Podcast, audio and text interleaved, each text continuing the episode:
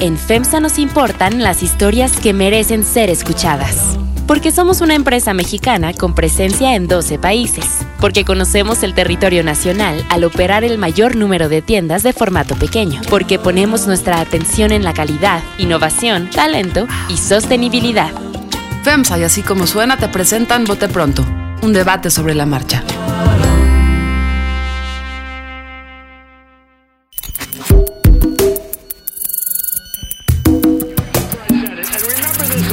Carlos Puch, María Scherer Ibarra, Ignacio Marván, Salvador Camarena. Este era uno de los grandes orgullos del gobierno de Peña Nieto, este gobierno asociado con la corrupción. Es que no sirve para hacer política. En Bote Pronto. Un debate sobre la marcha. Bienvenidos al Bote Pronto de esta semana. Me da mucho gusto saludar aquí a María Scherer. María, ¿cómo estás? Hola, ¿cómo están? Salvador Camarena. Hola, ¿cómo les va? Nacho Marván. ¿Cómo están todos? Vamos a hacer miscelánea hoy. Varios temas. Quiero empezar la primera ronda con la primera. Estos son los nombres. Yasmín Esquivel. Ah, pensé que redoble, redoble. Ah, redoble. Esta es la terna mandada por el presidente López Obrador para ocupar un espacio en la Suprema Corte de Justicia de la Nación. Son tres mujeres. Yasmín Esquivel. Creo que todos sabemos que Yasmín Esquivel es de larguísima trayectoria. Larguísima no quiere decir nada más que larguísima trayectoria, toda la vida en el Poder Judicial. Ah, con un detallito, es esposa del empresario y consejero de López Obrador, José María. Riobó, el que Quizá el causante de que se haya caído el aeropuerto internacional de la Ciudad de México. no sé, es el, O que es, vaya a el en- autor de los aviones no se repelen, yo me quedaré para esa para siempre. Loreto Ortiz, Loreto Ortiz, académica de largo tiempo allá en la Universidad Iberoamericana. Eh, hay que decirlo también, si vamos a hablar, ¿no? Eh, gente cercana, ex diputada por Morena, gente muy cercana a el equipo, a los son amigos personales con Andrés Manuel López Obrador, José Agustín Ortiz Pinchetti y Loreta Ortiz. Y después Celia Maya, también ex candidata de Morena en Querétaro. Eh, pues de que va a haber una morenista en la corte, no me queda duda. María arranca. No, no le ha ido fácil a Andrés Manuel con esta propuesta. ¿eh? No, no ha gustado nada la terna. Bueno, pues lo, lo, lo, obvio eh, que hay que señalar es que eh, se ha festejado que sean tres mujeres, ¿no? Que vaya, que vaya a haber otra ministra en la Suprema Corte, pero pues lo de la, lo de la cercanía de una u otra manera, eh, Loreto Ortiz también tiene su detallito, ¿no? Es la, Su detallito. Es la esposa de Ortiz Pinchetti. Pues sí, Pobre dos José Antonio, dos de José tres Agustín. tienen- Pobre José Agustín. Terminó en detallito. Saludos a José Agustín. Tiene libros, De tiene verdad. un paso por la transición mexicana, Exacto. una trayectoria. Bueno, pero la candidata que no tiene detallito. detallito fue candidata De Morena. gobierno de detallito Querétaro. también, ¿no? Me parece todavía más grave ese detallito. Ahora, hay otro detallito. Yo antes de dar la palabra a Salvador diré otro detallito. Hay dos candidatas que al Senado ya no le gustaron, ¿no? Una sacó Bueno, un una voto. Y que, le- y que les fue muy mal. Una les sacó fue un muy voto mal, ¿no? y la otra sacó cero votos. O sea, sí me parece que está como bastante mandada a hacer esta terna para alguien, ¿no, Salvador? Tiene muy resueltas sus ideas el presidente Andrés Manuel López Obrador. Me gusta cómo lo Muy pones. resuelto. O sea, esto que era un juego antes así de a quién, a quién va a enviar, qué, qué- qué aprovechará, va a tener una nueva oportunidad. Había que leer entre líneas Ta- incluso, Exacto. ¿no? Este, si, si, si sentaba a un lado su tanito en un templete. Bueno, aquí ya no se sienta nadie porque el presidente está parado todo el día. Eh, ah, no, no, no. eh, volvieron a llegar las dos que ya se decía que iban a volver a llegar, que no van a llegar. Y llegó quien desde hace tiempo se anticipa que podría ser la próxima ministra, que tiene una trayectoria en el Poder Judicial, pero tiene una cercanía inocultable y habría que empezarlo a discutir eh, eh, perjudicial para un sistema que se quería de contrapesos, de equilibrios. El señor Riobó, no hubo una rueda de prensa en donde estuvo con un próximo secretario de Estado. Es decir, cuando decías, bueno, está la clase política anunciando que se va a caer el aeropuerto, que el proyecto ese ya marchó, ahí estaba el señor Robó, que pues, no tenía vela en el entierro, no tenía título oficial por lo pronto. La cercanía es inocultable y yo creo que el daño también podría ser evidente. Para ella también. No, va a ser ministra de la Corte. ¿Cuál Bueno, daño? sí, pero ya más, es- pero ya ganan No, menos. oye, pero O sea, ya- no ¿Ya pues. menos? No. O sea, ya entró con el pie chueco porque Exacto, a eso me refiero un poco Sí, con ella. es decir, es la que mejor currículum tiene de todo, de, de, de- De de la, la- terna, en términos no solo de carrera, de carrera judicial, de carrera, digamos, en, el, en lo contencioso administrativo y demás, sino que tiene una- también una amplia experiencia en la Asamblea Legislativa del DF, en pues, pues, cargos administrativos, digamos, de, de derecho administrativo, mucho en la administración de la, de la ciudad y demás. Y pues todo el mundo ya la conoce como la esposa de Riobó, a pesar de que es la que tiene la que mejor trayectoria tiene. Loreta este, es una académica, pero pues sabe derecho internacional, que no necesariamente es lo mejor para. No hay muchas la discusiones en la corte sobre eso, pienso. No hay muchas Solo hay un artículo para Andrés Manuel López que Obrador en torno a eso, el entre- 89 constitucional y ya, más que vamos, ahora entre bye. la convencionalidad y demás.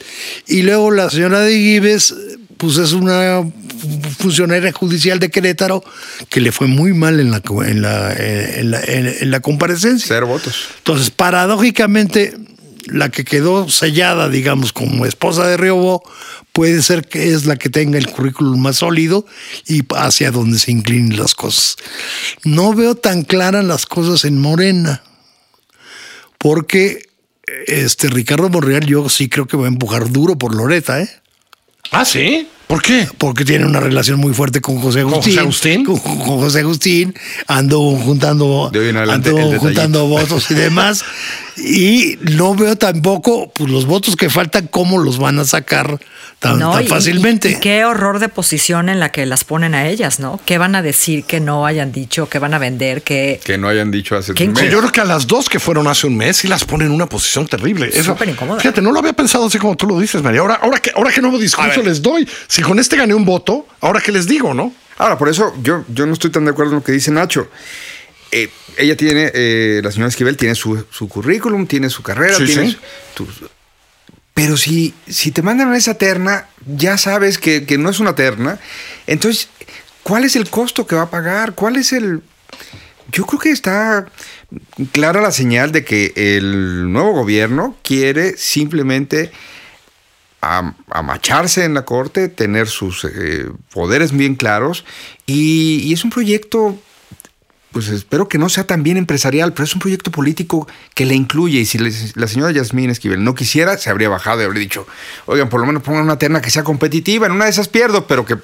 Aquí ya sabe quién va a ganar. En- Entiendo que podría empujar Monreal y que podría haber. Y luego hay que ver pues los otros votos este, van a salir a paseo los priistas, van otra vez a, a- a votar por unanimidad. Esas, esas votaciones también nos van a dar una Sí, porque clara- Juan Luis logró una amplia, muy amplia votación. Sí. Y Muy hoy- amplia. Y ahora y, y- y tiene una carrera con un respaldo muy, muy fuerte. Y yo no veo ahora tan fácil con, con estos bemoles que, que le estamos viendo y estos peros que le vemos a cada una, que, vaya, que vayan a salir los votos suficientes, ¿eh? ¿Cómo va a votar el PRI, María? ¿Quién sabe? ¿Qué, qué enigma? qué enigma, sí que, pero qué ¿quién importante? Y vaya que sí, ¿no? ¿No? vaya que sí. Ahora, el sistema de ternas es fatal. Es decir, para tú impulsar a uno, tienes que desprestigiar a los otros dos. Sí, los dos pagan el costo. Luego, el presidente que hace, hace la propuesta, pues ahora sí que esconde la mano entre tres. Si nada más pone a uno, va su prestigio contra el, contra el que está proponiendo, como en el sistema de los Estados Unidos, y aquí diluyes, digamos, la responsabilidad de, de- de- de oye- la propuesta oye, Andrés y entras Manuel, a estos claro. juegos perversos. Hoy Andrés Manuel defendiendo la terna. A las tres. Este, o ayer defendiendo Ayer. la terna, dice, hey, es decisión del Senado, a mí que a mí ni me volteen a ver. Lo cual, bien dices. Ahora, la otra es si se ha acumulado o la presión que vimos no hace mucho, hace seis años con respecto al nombramiento de Eduardo Medina Mora. Yo no veo esa presión ahí, no sé si Es mucho menor. es mucho menor. Es cierto. Es, Es mucho mucho menor. menor. Es en mucho parte menor. porque tiene un currículum. eh, Bueno, Sí, de También. Esta terna tiene también esa característica, que no es de las capillas jurídicas reconocidas, de investigaciones jurídicas, de... No, de- de pero, los pero sí digamos, digamos que, que creo que los jueces adentro la van a ver bien. Porque, Porque viene de la carrera porque judicial. es, es una más de la carrera judicial. en esta bronca en la corte Y entre en el los de sistema afuera y de carrera judicial. el sistema de cuotas viene de la carrera viene de judicial. la carrera Viene- judicial. Yo creo que yo creo que también tiene que ver con eso. Déjame entrarle otra cosa, eh, porque lo mencionábamos antes de, de empezar bote pronto, que creo que importa. Eh, el huachicol hoy, hoy no hay, hoy el desabasto empieza a no ser un problema, aunque quién sabe si lo va a volver a hacer. En Guanajuato hoy me dijo un amigo, por fin pude hacer 15 minutos en la gasolinera. Ya cuando 15 Sí. minutos es una Sí, maravilla. y Jalisco empieza a estar un poco mejor, ¿no? Etcétera. Vamos a ver si eso sigue así, ¿no? Hay datos que podríamos Un mes, volver, ¿eh? un mes, una cosa así, a volver.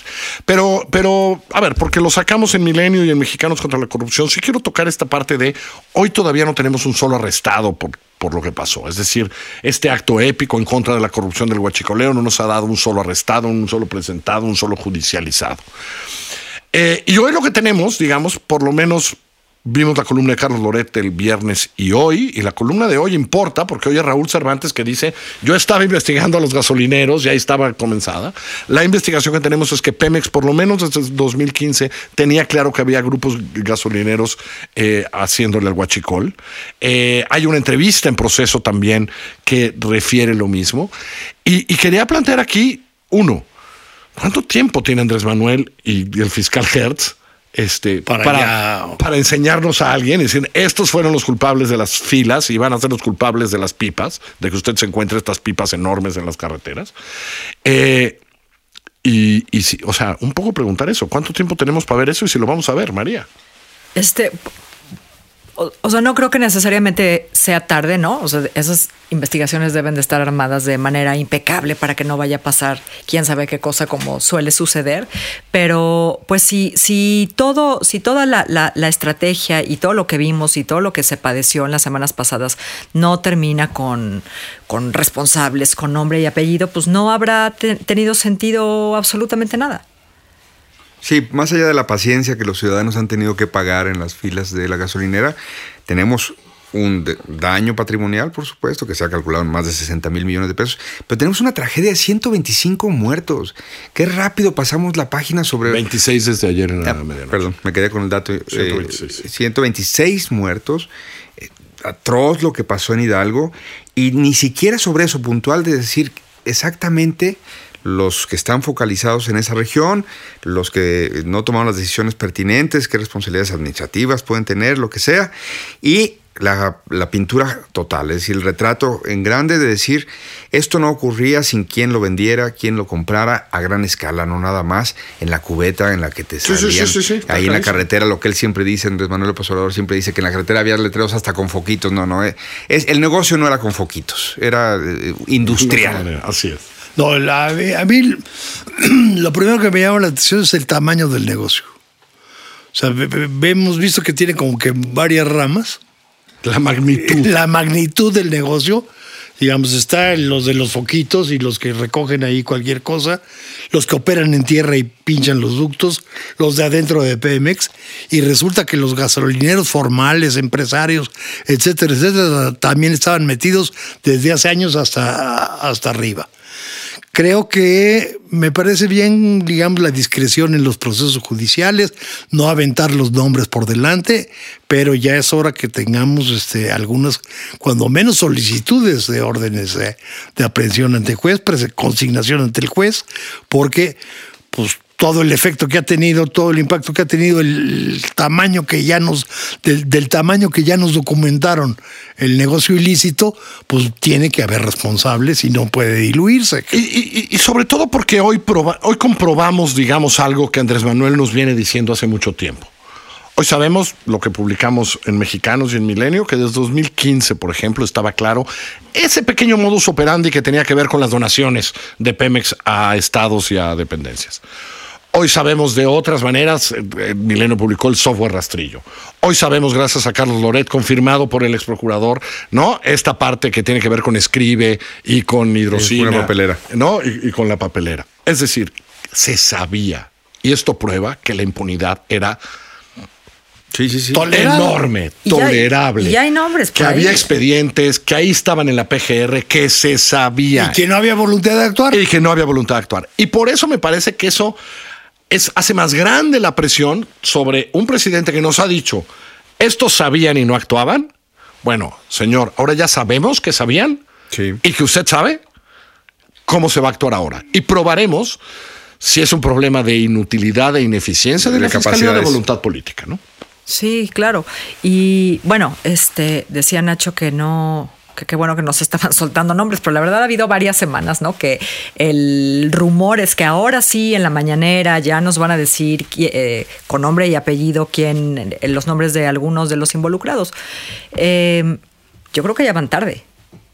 ¿no? Como dice Salvador, pues sí, no, no se nos, que no se nos olvide y, eh, Tlahuelilpan, pero el hecho es que como, como el, el problema práctico está resuelto, sí se nos olvida. Y sí, está, y sí están dejando de, de- de sentir esa presión. Sí, porque tampoco tendría que ser contundente en el sentido de una sola vez los agarras y ya. No, bueno, se, se van judicializando, se van presentando, se van exhibiendo modus operandi, se van diciendo vamos por acá, vamos por allá, eh, con pasos judiciales firmes, pero tampoco que esperemos ver hasta el último. Yo creo que el fantasma Sí, de Francisco, sentencia. de No. Francisco Barrio recorre todos los, los Sí. pasillos del gobierno, ¿no? Los peces gordos, no, pues hay que empezar a a proceso. Nada más Exacto. di que está vinculado a proceso. Y que vayan declarando, Alguien. que vayan compareciendo, que vayan teniendo su, su- No los su queremos en la cárcel, pero que estén en sí. proceso. Y no sabemos más que carpetas de investigación. Sí, Pero Número, por números no sabemos bien claro quién, ¿Quién? etcétera, etcétera. Yo sí creo, yo no sé para cuánto le va a alcanzar, pero sí me parece, porque hoy está claro que los otros sabían. sí, sí. sí. Entonces, presidente López Obrador tenía razón. Sí sabían y no se hacía. Y ahora sabes Veremos más. hay cambio. Ahora sabemos más. ¿Algo más, María? ¿Quieres decir algo más? No, Nada, no, no quieres, no quieres ningún tema, ¿no? No sobran La biblioteca, ¿no? quieres hablar de eso, no? De lo que quieran. De lo que quieran. No, que no quiere hablar de Yo, es que no, conozco, conoce la biblioteca Exacto, me da vergüenza reconocer que no conozco la Vasconcelos. Salvador. Salvador. No, no la conozco, bueno, pues no voy a mentir. Bueno, ya que no vas a ir a la mañanera, puedes ir a la, A la Vasconcelos. Exacto, ya no vas a ir a la mañanera, Ya ya, no lo voy a la mañanera. No, volvió a ir Ricardo Rocha. ¿Volvió Ah, a ir? Sí, a litigar un pleito ahí privado de un canal de quién sabe qué de la Asamblea Legislativa. Ah, claro, los que no les pagan en el canal de la Asamblea Legislativa. sí, pero- Que se formen en la fila. De los que no, De les, los que pagan, no les pagan. Dicen que son muchos. Gracias, Nacho. Gracias, Bueno, que les Gracias, muy bien. María. ¿De qué? Esto es Bote. Pronto. Recuerden, estamos en Así Como Suena, estamos en iTunes, en Spotify. Que les vaya muy bien. Vote pronto. Un debate sobre la marcha.